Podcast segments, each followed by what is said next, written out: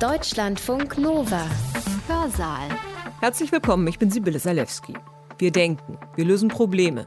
Wir sind intelligente Wesen. Manche sind schlauer als andere, Einstein zum Beispiel oder Stephen Hawkins. Das lässt sich sogar messen mit Intelligenztests. Nur wissen wir leider gar nicht so genau, was wir da messen.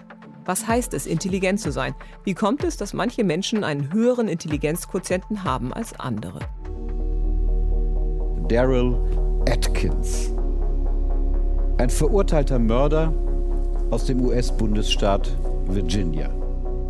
Zum Zeitpunkt des Prozesses hat man bei ihm einen Intelligenzquotienten von etwa 60 diagnostiziert. Das ist sehr wenig.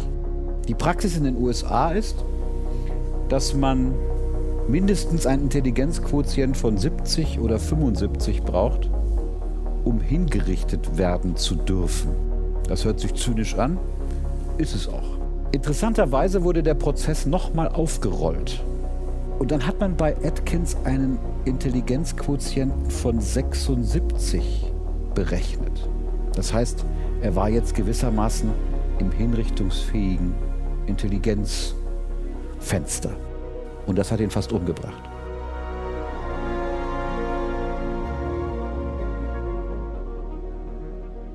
Die Geschichte von Daryl Atkins steht im Mittelpunkt des Hörsaals heute. Von ihm, sagt der Soziologe Armin Nassei, habe er mehr über Intelligenz gelernt als von irgendeinem Wissenschaftler. Armin Nassei ist Professor an der Ludwig-Maximilians-Universität München. Von den Studierenden wurde er zum besten Redner der Uni gewählt. In seinem Vortrag erklärt er, warum Intelligenz keine feste, unveränderliche Größe ist. Wie gut wir bei einem Intelligenztest abschneiden, hängt zum Beispiel davon ab, in was für einer Umgebung wir aufwachsen und welchen Einflüssen wir ausgesetzt sind. Einiges davon kann sich im Laufe unseres Lebens ändern. Das war bei Daryl Atkins der Fall. Amin Naisehis Vortrag hat den Titel Intelligenzen. Er hat ihn am 7. Oktober 2019 gehalten im Rahmen der Reihe VHS Wissen Live. Das ist das digitale Wissenschaftsprogramm der Volkshochschule Erding und der Volkshochschule Südost. Ich werde etwas über Intelligenzen Ihnen erzählen heute Abend und tue das nicht als Psychologe, die reden ja normalerweise über Intelligenz, sondern tue das als Soziologe. Sie werden merken, was das bedeuten wird. Ich will gar keine großen Vorreden zunächst machen, sondern zunächst einmal sagen, derjenige, von dem ich am meisten über Intelligenz gelernt habe, heißt Daryl Atkins. Der ist weder Psychologe noch Soziologe, kein Pädagoge oder sonstiger, der sich irgendwie mit Intelligenz beschäftigt, sondern ein verurteilter Mörder aus dem US-Bundesstaat Virginia. Seine zunächst nämlich geringe Intelligenz hat ihm zunächst das Leben gerettet und die dann gestiegene Intelligenz hat ihn fast zu Tode gebracht. Atkins ist geboren 1978, wurde 98 wegen Mordes, Entführung und räuberischer Erpressung zum Tode verurteilt. Zum Zeitpunkt des Prozesses hat man bei ihm einen Intelligenzquotienten von etwa 60 diagnostiziert. Das ist sehr wenig. Die Praxis in den USA ist, dass man mindestens einen Intelligenzquotient von 70 oder 75 braucht, um hingerichtet werden zu dürfen. Das hört sich zynisch an, ist es auch. In Virginia beträgt dieser Wert 70. Und in einem berühmt gewordenen Prozess vor dem obersten Gerichtshof bekam Atkins mit dem Hinweis auf den berühmten achten Zusatzartikel der amerikanischen Verfassung, der übertriebene Strafen verbietet, Recht und die Hinrichtung wurde ausgesetzt. Also die Richter haben entschieden, jemand, der geistig behindert ist, darf nicht hingerichtet werden und haben diese Grenze von 70 tatsächlich in Anspruch genommen und das rettete Atkins tatsächlich das Leben. Vorerst. Interessanterweise wurde der Prozess nochmal aufgerollt, wie das bei solchen Prozessen der Fall ist. Und dann hat man bei Atkins einen Intelligenzquotienten von 76 berechnet. Das heißt, er war jetzt gewissermaßen im hinrichtungsfähigen Intelligenzfenster. Die Staatsanwaltschaft hat dann darauf plädiert, dass Atkins durchaus voll zurechnungsfähig ist und keine Verschonung von der Todesstrafe mehr verdient, was 2005 zu einer erneuten Verurteilung zum Tode führte. Der Hinrichtungstermin war schon festgelegt, 2. Dezember 2002. Die Hinrichtung wurde aber ausgesetzt. Das Urteil 2008 in eine lebenslange Haft umgewandelt, übrigens weil sich im Nachhinein gezeigt hat, dass es eine Verfälschung von Zeugenaussagen gegeben hat. Also eigentlich hätte Atkins aufgrund des gestiegenen Intelligenzquotienten hingerichtet werden sollen. Er hat Glück gehabt, dass es andere Verfahrensfehler gab, aber eigentlich hat das Schlausein ihn fast das Leben gekostet. Warum ist das eigentlich interessant für dieses Thema der Intelligenz? Interessant ist es deshalb, weil man zumindest an dieser Geschichte eines lernen kann. Intelligenz scheint kein invariantes Merkmal eines Menschen zu sein. Man kann offensichtlich in unterschiedlichen Stadien des Lebens bei einem Menschen unterschiedliche Intelligenzquotienten messen. Was ja ein Hinweis darauf ist, dass die Intelligenz offenbar nicht etwas ist, was am Menschen direkt dranhängt, sondern sich entwickelt, vielleicht Gründe hat, die von außen kommen, vielleicht Gründe hat, die sich innen entsprechend entwickeln und so weiter und so weiter. Man weiß es nicht genau. Übrigens müsste man auch gleichzeitig diskutieren, wie zynisch das ist, dass jemand, der einen geringen Intelligenzquotienten hat, nicht hingerichtet werden darf. Jemand, der dann aber später einen höheren hat, hingerichtet werden darf, obwohl er zum Zeitpunkt der Verurteilung und wahrscheinlich auch der Tat einen niedrigen hatte. Einem europäischen Rechtssystem wäre das wahrscheinlich nicht passiert. Aber das ist ein anderes Thema. Atkins sitzt übrigens bis heute in einem Gefängnis im Bundesstaat Virginia.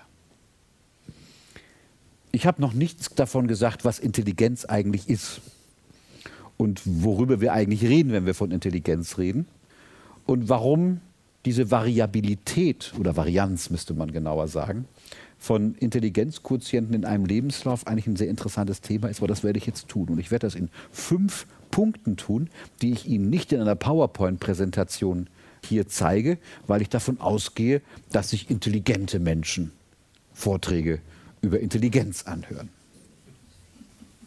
Ich werde zunächst etwas darüber sagen, ob Intelligenz eigentlich eher ein Thema für Natur- oder Kulturfragen ist.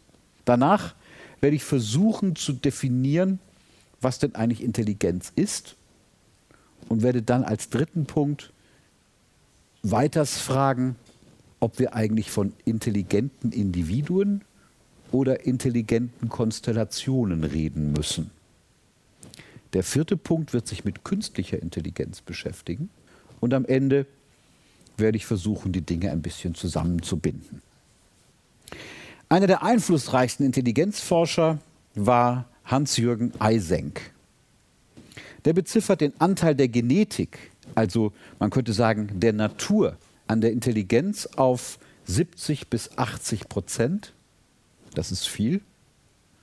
Und schließt aus Messungen die Schwarzen in den USA im Durchschnitt 15 IQ-Punkte weniger als Weißen bescheinigen, eine biologische, in diesem Sinne rassische Minderbemitteltheit. Also die Idee, dass man davon ausgeht, dass 70 bis 80 Prozent durch Natur definiert ist und in Messungen 15 Punkte geringer ist, geringere Ergebnisse gemessen werden, wäre ein Hinweis in der Tat darauf, dass schwarze Menschen weniger intelligent sind. Abgesehen davon, dass es, wie wir inzwischen ziemlich genau wissen, keine Menschenrassen gibt, was wieder ein anderes Thema ist, ist diese Messung trotzdem valide. Die ist mehrfach wiederholt worden. Thilo Sarrazin, der berühmte Hobbygenetiker, den Sie vielleicht noch kennen, hat sich unter anderem auf diese Forschung bezogen, wenn er sagt, dass 70 bis 80 Prozent der Intelligenz auf genetische Ursachen zurückzuführen ist und wir messen können, dass bestimmte Gruppen in der Gesellschaft eine geringere Intelligenz aufweisen ist das offenbar ein Hinweis darauf, dass Intelligenz Schicksal sei. Schon der Hinweis auf unseren Gott sei Dank noch am Leben befindlichen, aber zu Recht im Gefängnis sitzenden Freund Daryl Atkins ist ein Hinweis darauf, dass das mit den 70 bis 80 Prozent mathematisch schon schwierig wird, wenn es sich offenbar in so kurzer Zeit in einem Leben verändern kann. Aber das muss man dann noch sehen. In den USA hat es in den 1990er Jahren eine Diskussion gegeben, die unter dem Titel The Bell Curve, die Glockenkurve, diskutiert wurde. Es geht um ein Buch von zwei Autoren, Charles Murray und Richard Herrnstein, die beide in der Tat die eine Bell Curve beschrieben haben. Die Bell Curve ist die gaußsche Glockenkurve. Es geht um die statistische Normalverteilung, wonach auch die Intelligenz gemessen wird. Ja? Intelligenz ist eigentlich nur ein Vergleichsmaß, ich werde Ihnen das gleich noch genauer erläutern, bei dem man gewissermaßen beschreiben kann, ob sie eher in der Mitte oder eher drüber oder eher drunter sind. Und er konnte an dieser Bell Curve zeigen, dass tatsächlich, äh, die beiden konnten zeigen, dass tatsächlich bei Schwarzen in den USA diese Kurve, wenn man sie als Einzelkurve nimmt, nach links, also nach unten verschoben war. Um die berühmten 15 Punkte. Das war eine riesengroße Diskussion. Man hat dann darüber diskutiert, ob man nicht eigentlich in den USA dafür sorgen soll, dass es weniger schwarze Kinder geben soll, weil man damit ja die Gesamtintelligenz der Gesamtbevölkerung, wenn es eine höhere Geburtenrate in den Gruppen gibt, die weniger intelligent sind, ja senken würde. Also sollte man zum Beispiel Förderprogramme für jugendliche Schwarze zurückfahren, damit die nicht so viele Kinder bekommen. Abgesehen davon, dass wenn Sie Förderprogramme für Jugendliche zurückfahren, die Geburtenrate eher steigen wird, ist es natürlich eine durchaus zynische Beschreibung. Und statistisch gesehen muss man feststellen, dass solche Untersuchungen, weil sie ja nur ein Vergleichsmaß sind, nicht mitkontrollieren, dass es noch andere Merkmale an den Menschen gibt, als dass sie schwarz sind. Weil diese Unterschiede interessanterweise nämlich nicht so stark sind oder ganz verschwinden, die Intelligenzunterschiede, wenn sie statistische Gruppen bilden, in denen das entscheidende Maß nicht die Hautfarbe ist, sondern die Schichtzugehörigkeit. Also vergleichen können Sie ja, wenn Sie ein Merkmal sich angucken, eigentlich immer nur, wenn Sie alle anderen Merkmale statistisch mitkontrollieren. Also man könnte zum Beispiel sagen, dass der beste Einbeinige langsamer läuft als der schlechteste Zweibeinige. Weiß gar nicht, ob das stimmt, aber stellen wir uns das mal vor. Ja? Dann wird man feststellen, dass der Vergleich eigentlich nicht viel hergibt. Interessanter sind die Binnenvergleiche. Der beste Einbeinige ist schneller als der langsamste Einbeinige. Das ist eine Tautologie, aber sie stimmt. Was heißt eine Tautologie? Stimmen ja immer. Und das Gleiche gilt auch für die Zweibeinigen. Für die Dreibeinigen ist es nicht untersucht worden. Aber spannend ist sozusagen daran, dass man also hier schon mit ganz einfachen Mitteln sehen kann, dass sobald man feststellt, dass doch andere Faktoren dazu führen können, dass die Intelligenzrate geringer ist, und das hat man tatsächlich rausbekommen, es offenbar Hinweise darauf gibt, dass Intelligenz nicht nur genetisch, sondern auch sozial vererbt werden kann. Was heißt das? Das heißt, dass wir ganz sicher nur in Gruppen mit gleichen Umweltmerkmalen die Varianz beobachten können, die es bei der Intelligenz gibt. Ich meine, unter uns gesagt, bei Gruppen mit gleichen Merkmalen gibt es immer noch eine Intelligenzvarianz. Also, wenn ich es mal unakademisch formulieren darf, es gibt in allen Gruppen schlauere und dövere. Darf ich das so operationalisieren? Ja? Man möchte immer gerne zu den Ersteren gehören, gelingt aber nicht immer. Ja? So. Das können Sie nur messen, wenn Sie alle anderen Merkmale rausrechnen können. Also die Varianz ist relativ groß. Sobald Sie aber diese Merkmale von Ähnlichkeit nicht eindeutig kontrollieren, können Sie immer weniger über die Intelligenzunterschiede sagen. Und jetzt müssten wir hingehen und sagen, wodurch entstehen denn eigentlich Intelligenzen? Und hier kann das Beispiel von Atkins ein sehr lehrreiches Beispiel sein, weil man sich ja tatsächlich in dieser tragischen Geschichte angucken kann, warum sich eigentlich seine Intelligenz so verändert. Vielleicht schon mal als Hypothese. Es sind natürlich Psychologen darauf angesetzt worden, um zu fragen, waren das eigentlich falsche Messungen? Man könnte ja sagen, wenn man zwei unterschiedliche Messungen hat, ist eine falsch. Und die hat man aber mehrfach gemacht und es scheint alles mit rechten Dingen zugegangen zu sein. Eine psychologische Erklärung war, die soziologisch sehr anschlussfähig ist, dass Atkins im Laufe der Zeit, in der er mehrere Prozesse führen musste, auf einmal einen anderen Umgang hatte als vorher. Er musste sich mit Gerichten, mit Staatsanwälten, mit Rechtsanwälten, mit Papieren, die er lesen musste und so weiter und so weiter beschäftigen. Das heißt, er bekam jetzt auf einmal Impulse, die ihn anders sozialisiert haben, als das vorher der Fall war. Und er wurde dadurch intelligenter. Und das hat ihn fast umgebracht. Ja? Also das ist jetzt nicht einfach ein erfundener Zusammenhang, sondern man kann daran eigentlich sehr schön sehen, dass die Intelligenz, die wir in der Tat messen können, mit psychologischen Tests, es gibt unterschiedliche Tests, die sind relativ valide. Es gibt eine große Diskussion über die Frage, ob man immer nur die mathematisch-logischen Formen messen soll oder nicht auch andere. Aber selbst wenn man das nochmal wegrechnet, sind die eigentlich gar nicht so schlecht. Und die sind nur zum Vergleich da. Also die können nicht sagen, ob ein Einzelner intelligent ist. Die können sagen, ob der Einzelne intelligenter als ein anderer ist. Deshalb werden die eingesetzt bei äh, Fragen, äh, was weiß ich, wen man einstellen soll oder so etwas. Ja? Da vergleicht man Leute mit ähnlichen Merkmalen, die haben gleiches Studium oder eine gleiche Ausbildung, machen dies und dann guckt man mal und dann wird man hinterher womöglich feststellen, dass das Intelligenzmaß nicht das Wichtigste war, das man hätte haben können. Aber das ist zumindest ein Hinweis, den man schön in eine Grafik bringen kann. Grafiken sind immer gut, weil man sie nicht erklären muss. Das heißt, man muss sie meistens erklären, aber sie sind leichter zu erklären als das, was man ohne Grafiken erklärt, wie ich zum Beispiel heute Abend. Zurückzukommen zum Argument heißt es eigentlich nichts anderes als der Hinweis darauf, dass sich die Intelligenz durch soziale Stimuli verändert, ist ja ein Hinweis darauf, dass etwa bei der Beschreibung einer amerikanischen Gesellschaft, in der die Hautfarbe stark korreliert mit dem Milieu, der Schichtung, der Bildung, den Bildungsmöglichkeiten und so weiter, der Hinweis relativ stark wird, dass ganz offensichtlich die soziale Vererbung von Intelligenz oder geringer Intelligenz etwas mit den Milieus zu tun hat, in denen man sich bewegt. Das heißt nicht, dass man jedem wünschen soll, sein Leben vor Gericht zu verbringen. Aber es gibt ja auch noch andere stimulierende Dinge, in denen man sich aufhalten kann, die die Intelligenz steigen lässt. Zum Beispiel Bildung, um das mal hier in einer Volkshochschule zu sagen. Überhaupt ist die Frage, wovon wir eigentlich reden, wenn wir von Kultur und Natur reden, nicht mehr so eindeutig. Ja, also ich will Ihnen mal zwei Beispiele nennen, die für dieses Thema eine richtige Rolle spielen. Sie erinnern sich an die Diskussion um Herrn Sarrazin, den Hobbygenetiker. Ich beziehe mich jetzt tatsächlich auf, ich will gar nicht über Sarrazin reden, auf sein biologisches Argument.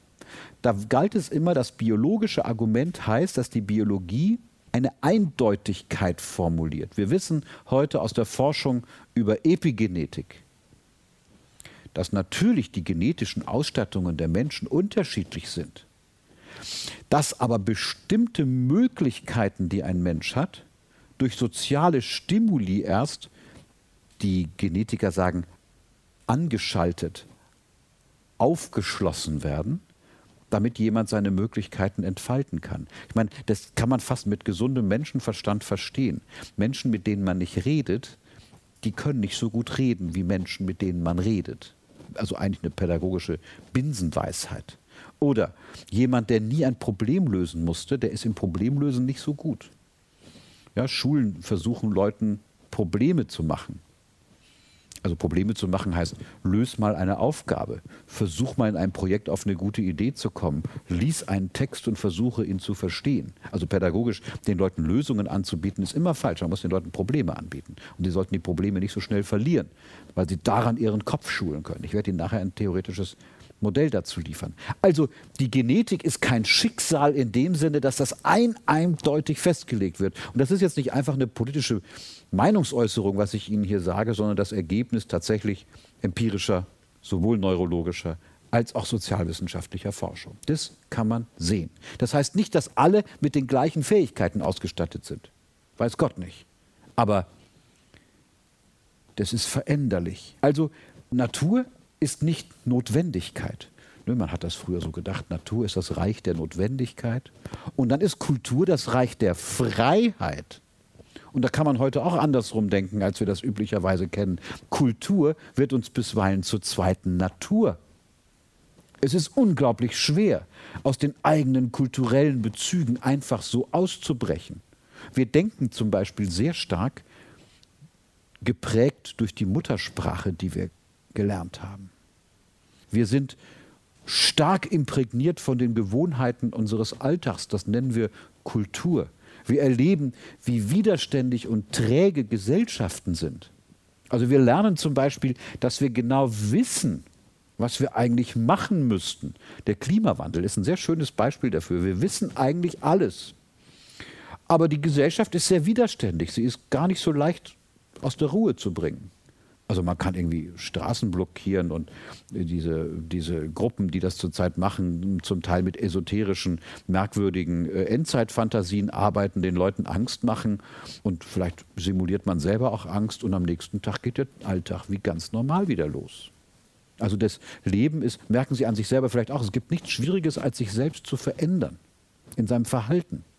Also ich bin, wie Sie sehen können, womöglich für mein Gewicht zu klein. Und ich weiß, wie man wachsen sollte, also zumindest wie man das Verhältnis ja zwischen Gewicht und Körpergröße verändern kann. Das ist leichter gesagt als getan und das hört sich so banal an, wenn man das sagt, ja. Aber es ist nicht banal, weil die Gewohnheiten, die wir haben, widerständiger sind, als man so denkt. Wir wissen das aus der Forschung über Konflikte etwa in Ehen die von Ihnen, die in langjährigen Beziehungen leben oder in Ehen leben, wissen vielleicht, wovon ich rede, dass wir immer wieder den gleichen Streit führen. Haben Sie das schon mal erlebt? Dass man eigentlich weiß, wer was wann wie sagt. Und dass man es nicht vermeiden kann. Noch schlimmer ist es übrigens, wenn man sagt, dass man gleich was sagt. Dann sieht es so aus, als würde man den anderen nicht ernst nehmen. Und das sind ja Beispiele dafür, dass die Kultur, also man könnte sagen, das soziale Leben widerständiger ist, als man so denkt. Und schon sind die Kategorien kaputt, die wir gerade hatten. Die Genetik sind 60 bis 80 oder 70 bis 80 Prozent. Und der Rest ist frei wählbare Kultur. Das ist Schmarrn. Äh, also für die in Norddeutschland, die uns zuhören, das ist Unsinn. Schmarrn gibt es da ja nicht. Ne? Also sozusagen die Kultur, also die, die Verhaltensweisen, die wir so kennen, sind manchmal sehr widerständig. Und genetische Möglichkeiten sind manchmal viel, viel stärker variabel, als man denkt. Und schon implodiert diese Unterscheidung. Das heißt nicht, dass sie keine Rolle spielt, weiß Gott nicht. Aber nicht so einfach, wie man sich das vorstellt. Ich komme zu meinem zweiten Punkt. Was ist denn nun eigentlich Intelligenz? Ich habe das permanent diesen merkwürdigen Begriff verwendet und wir wissen noch gar nicht, was es ist. Üblicherweise definiert man das an zwei Punkten. Intelligent ist jemand, der sich zum einen auf neue Anforderungen einstellen kann, also sein Verhalten an veränderte Bedingungen anzupassen in der Lage ist. Also der sieht, in seiner Umwelt ändert sich was und dann ändert er sein Verhalten. Das wäre schon mal was, was mit Intelligenz zu tun hat. Und zum anderen heißt Intelligenz, Problemlösungspotenziale zu entfalten. Also ein Maß dafür, wie jemand die richtige Problemlösungsform auf eine bestimmte Aufgabenstellung findet und anwendet. Das ist in Intelligenztests oft der Fall. Sie kennen das, man muss so Formen zum Beispiel zusammenstecken oder bestimmte Rechenoperationen machen oder gucken, welche Begriffe zusammenpassen oder Sätze vervollständigen oder solche Geschichten. Das sind keine Aufgaben, die von vornherein ins Auge springen, wie man das löst, sondern man muss erstmal das Problem finden, um es dann zu lösen. Wir sind also keine Automaten. Ein Lichtschalter ist nicht intelligent, weil der hat nur zwei Möglichkeiten an und aus. Der kann sich noch nicht mal selber an und ausmachen. So doof ist das Ding. Das kann sich nicht darauf einstellen zu sagen, nee, ich gehe jetzt mal nicht an, weil was man da zu sehen bekommt, ist nicht schön. Kann ein Lichtschalter nicht machen. Können wir schon. Das ist intelligenter als ein Schalter. Das ist ein absurdes Beispiel, aber Sie können an dem Beispiel vielleicht sehen, dass Problemlösung niemals eine ein eindeutige Kausalität ist, sondern man relationiert ein Problem mit seiner möglichen Lösung und kommt darauf, dass eine Lösung womöglich unterschiedliche Probleme gehabt haben könnte oder ein Problem unterschiedliche Lösungen haben kann. Und je mehr man davon kann, umso intelligenter ist man. Das ist eigentlich kurz zusammengefasst das, was man aus der Literatur so findet, wenn man darüber nachdenkt, was eigentlich intelligentes Verhalten ist. Und es geht natürlich um Belastungsfähigkeit der kognitiven Möglichkeiten, die da meistens unter Laborbedingungen getestet werden. Also man soll das schnell machen, man soll Erinnerungsleistungen haben, man soll Vorträgen folgen, bei denen es keine PowerPoint gibt. Ja, Sie müssen sich jetzt quasi viel stärker durch Eigenaktivität daran erinnern, was ich vorhin schon gesagt habe, weil das nicht an der Wand steht. Also nichts gegen PowerPoint, wenn man das gut einsetzt, kann das was Gutes sein. Aber das ist eine andere Form von Aufmerksamkeit. Und Sie merken, dass das gerade im Raum gelingt, dass Sie eine Aufmerksamkeitsspannung produzieren, was natürlich auch sozusagen bestimmte Reize voraussetzt. Wenn ich jedes Mal den gleichen Satz sagen würde, würden Ihre Gedanken sofort schnell abschweifen. Deshalb sage ich so viele unterschiedliche Sätze. So, diese Art von Fähigkeit ist natürlich toll als Prognosetool oder Vergleichstool, zum Beispiel in Assessment Centern oder äh, bei der Frage, ob jemand einen Studienplatz bekommen soll oder sowas. Ob das wirklich so sinnvoll ist, das muss man sehen.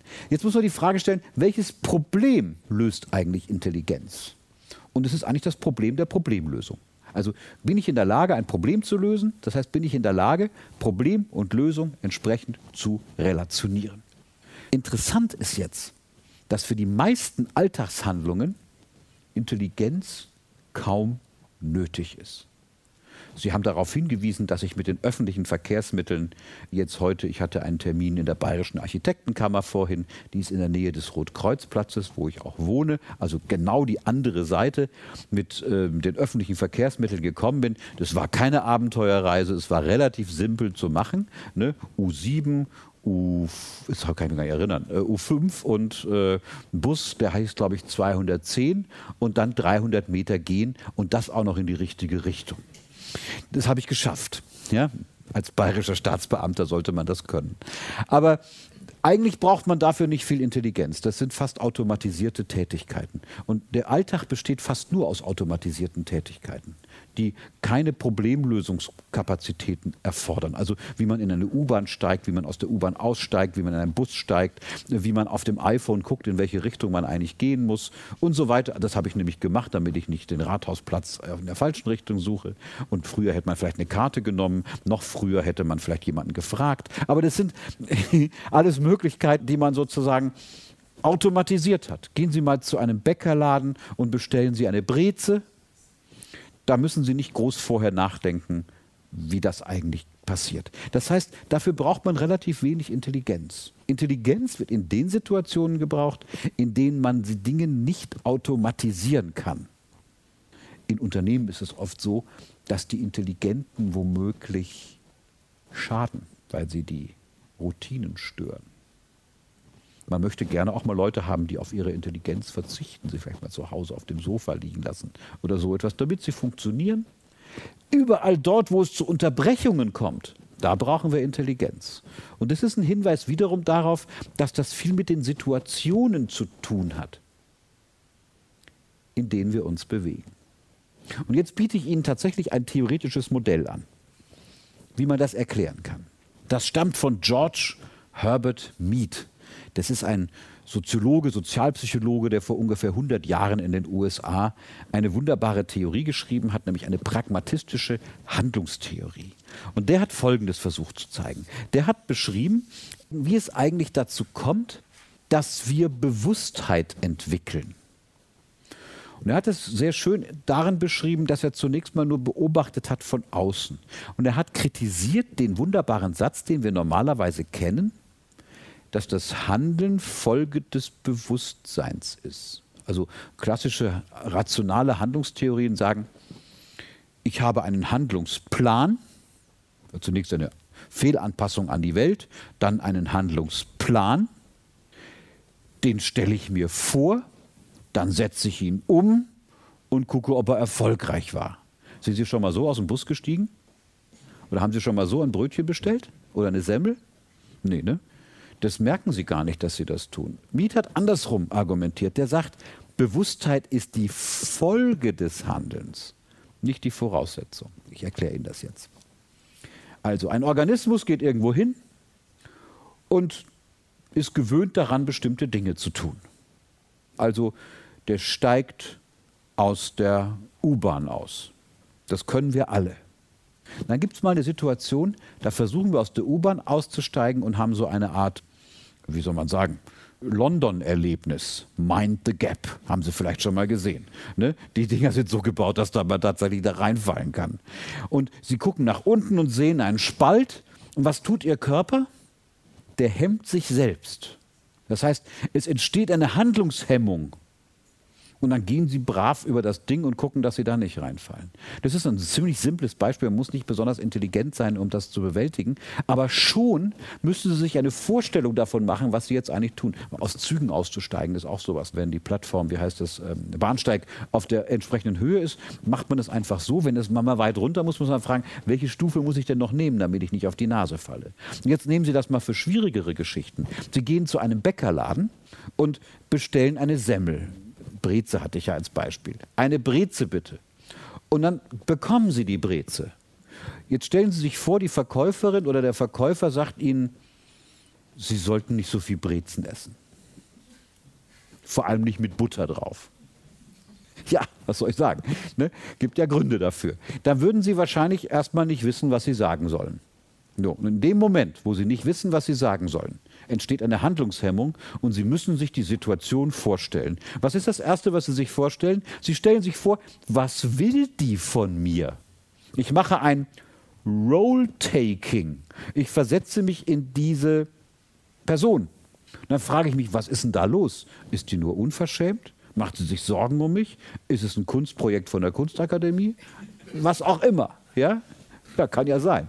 Also man weiß es nicht. Und sobald man es nicht weiß, entsteht Bewusstheit, entsteht die Notwendigkeit für Problemlösung, entsteht die Notwendigkeit der Relationierung von Möglichkeiten, besteht, entsteht die Notwendigkeit von Intelligenz.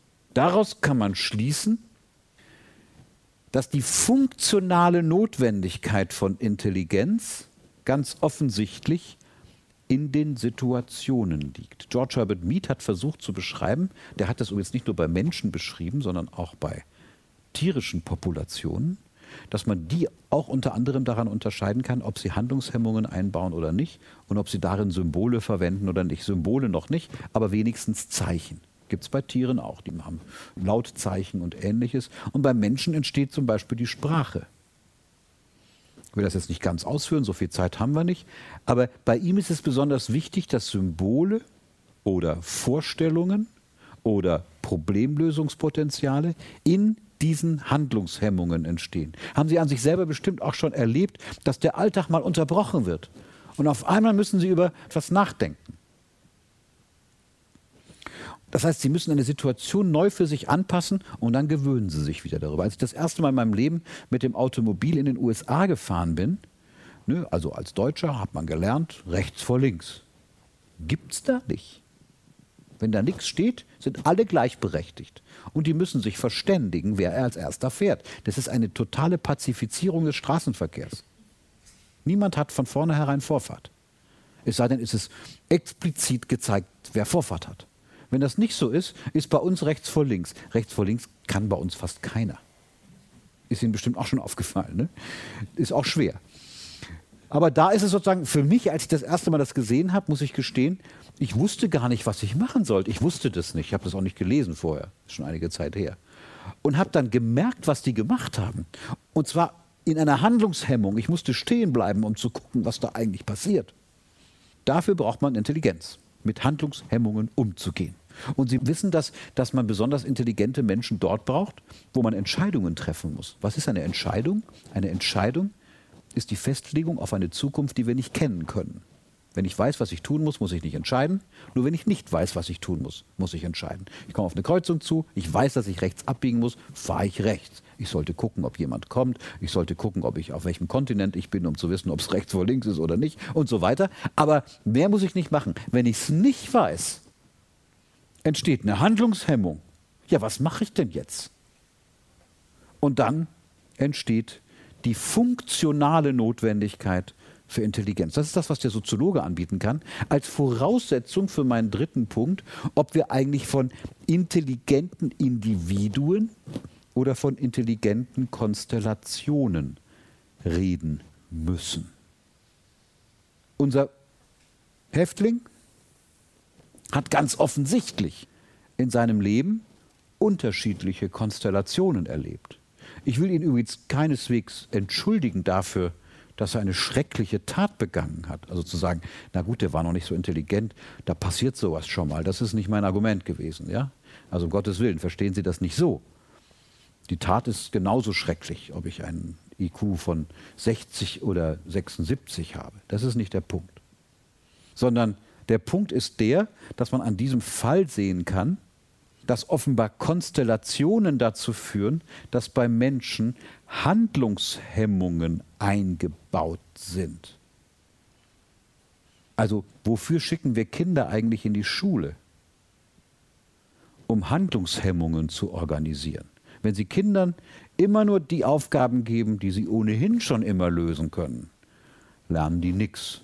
Wenn Sie Kindern immer nur Aufgaben geben, die so schwer sind, dass sie sie auf keinen Fall lösen können, lernen sie auch nichts. Wenn Sie klug sind, dann geben Sie Kindern Aufgaben, die sie mit einiger Bewusstheit auch lösen können, aber nicht sofort die Lösung ins Auge springt. Weil dann müssen sie nämlich Intelligenz entwickeln.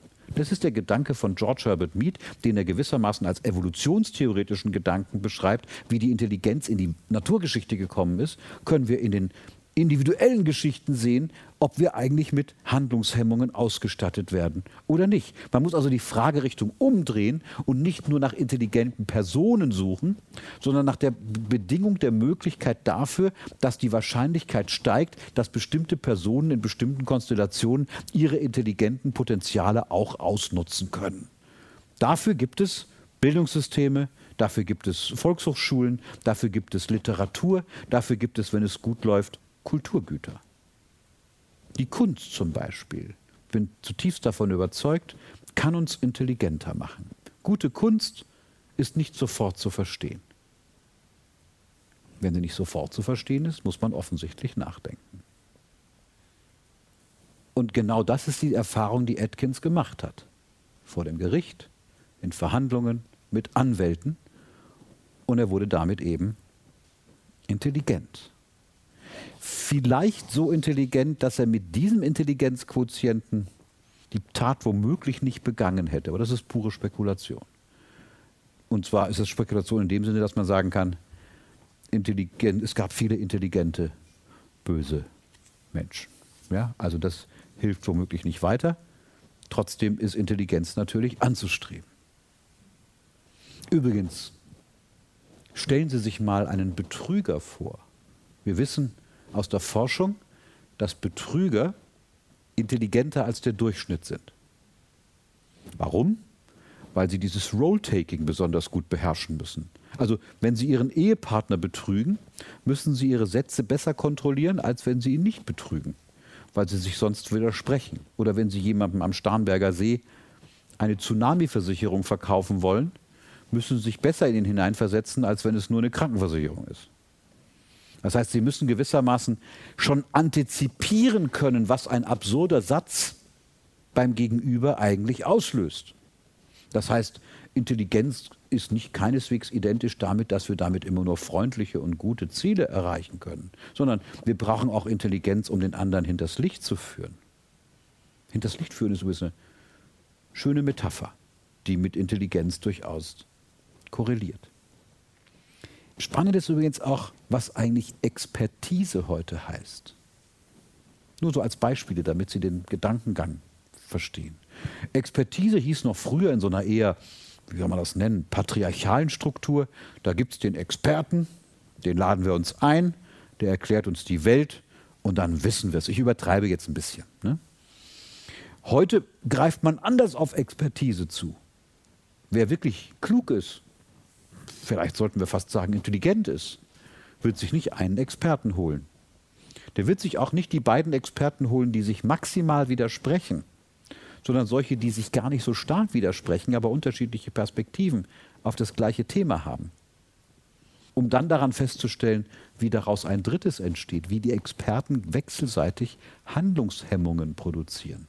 An meinem Lehrstuhl haben wir einige Forschung gemacht über die Debatten im Deutschen Ethikrat.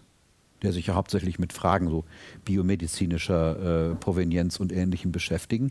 Und da geht es nicht darum, dass da der Experte für dies da ist, der sagt, wie es ist, und dann ist es gut, dann kommt noch der Ethiker und sagt, ob es auch wirklich gut oder schlecht ist. So simpel ist es nicht gebaut, sondern spannenderweise sitzen dort Experten, das sind meistens professorale Sprecherinnen und Sprecher, die sich auf ihrem Gebiet richtig gut auskennen und die sich sozusagen wechselseitig dazu zwingen, gute Gründe für das zu nennen, was sie sonst auch immer sagen. Und schon ändern sich ihre eigenen Argumente. Minimal. Aber da entsteht etwas. Das kann man mit dieser Intelligenztheorie eigentlich ganz gut erklären. Da werden Handlungshemmungen eingebaut, die man sonst nicht hätte. Aus der Netzwerkforschung wissen wir, dass die Doofen sich immer nur die, also die nicht so intelligenten, sich immer nur die suchen, die genauso sind wie sie selbst und die Klugen, die setzen sich denen aus, die ein bisschen anders sind. Eine kluge Lösung ist zum Beispiel die Walz der Handwerker früher. Ne? Was sollten die denn lernen? Die sollten vor allem lernen zu gucken, wie andere Meister eigentlich ihre Lösung finden. Und dann stellen sie fest, oh, das ist ein bisschen anders als bei uns zu Hause.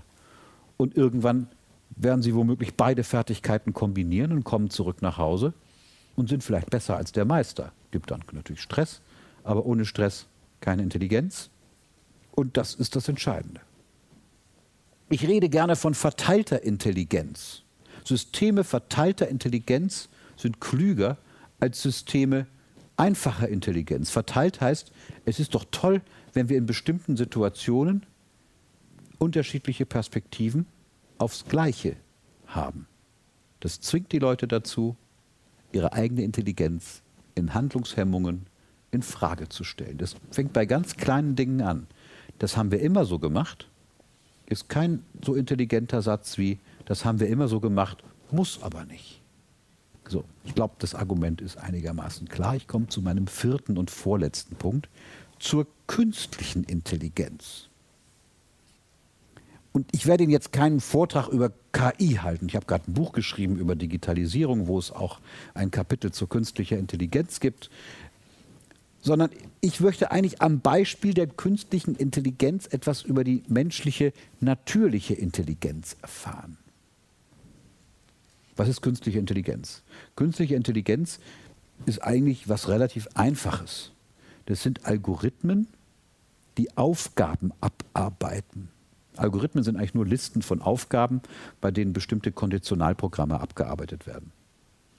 Und die sehen natürlich wahnsinnig intelligent aus, weil sie eine Rechenkapazität haben, die sehr hoch ist. Man darf nicht sagen, dass die höher ist als die des Gehirns. Die Rechenkapazität des Gehirns ist noch, also die Rekombinationskapazität meistens noch höher als das, was man in Rechnern findet. Aber die Dinger sind wahnsinnig schnell und sehen dann so aus, als seien sie intelligent. Aber eigentlich arbeiten sie nur Programme ab. Schönes Beispiel von Nick Bostrom, einem, einem britischer Philosoph ähm, skandinavischer Herkunft, ich glaube aus Schweden. Der hat das berühmte Büroklammerbeispiel in einem Buch entwickelt. Das ist ganz toll. Er sagt, stellen Sie sich eine wirklich intelligente künstliche Intelligenz vor, die alle Mittel hat, aus allem, was es in der Welt gibt, Büroklammern zu machen. Wenn Sie das wirklich zu Ende denken, ist das Ding wirklich schlau. Das findet, man könnte sagen, man kann das irgendwann stoppen, indem man den, den Stecker rauszieht. Das wäre dann auch in der Lage, uns daran zu hindern, den Stecker rauszuziehen. Also der würde uns vielleicht zu Büroklammern machen. Und stellen Sie sich vor, der ist wirklich schlau und kann das durchsetzen. Sodass am Ende die Situation wäre, dass alles, was auf der Welt da ist, nur noch aus Büroklammern besteht. Und wenn wir sagen, eine dövere Maschine kann man sich eigentlich nicht vorstellen.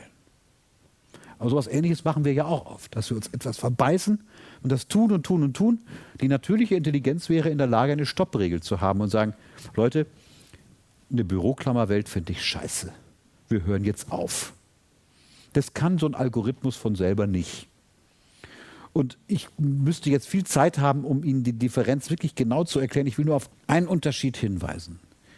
Die Intelligenz des Menschen ist situiert in Situationen.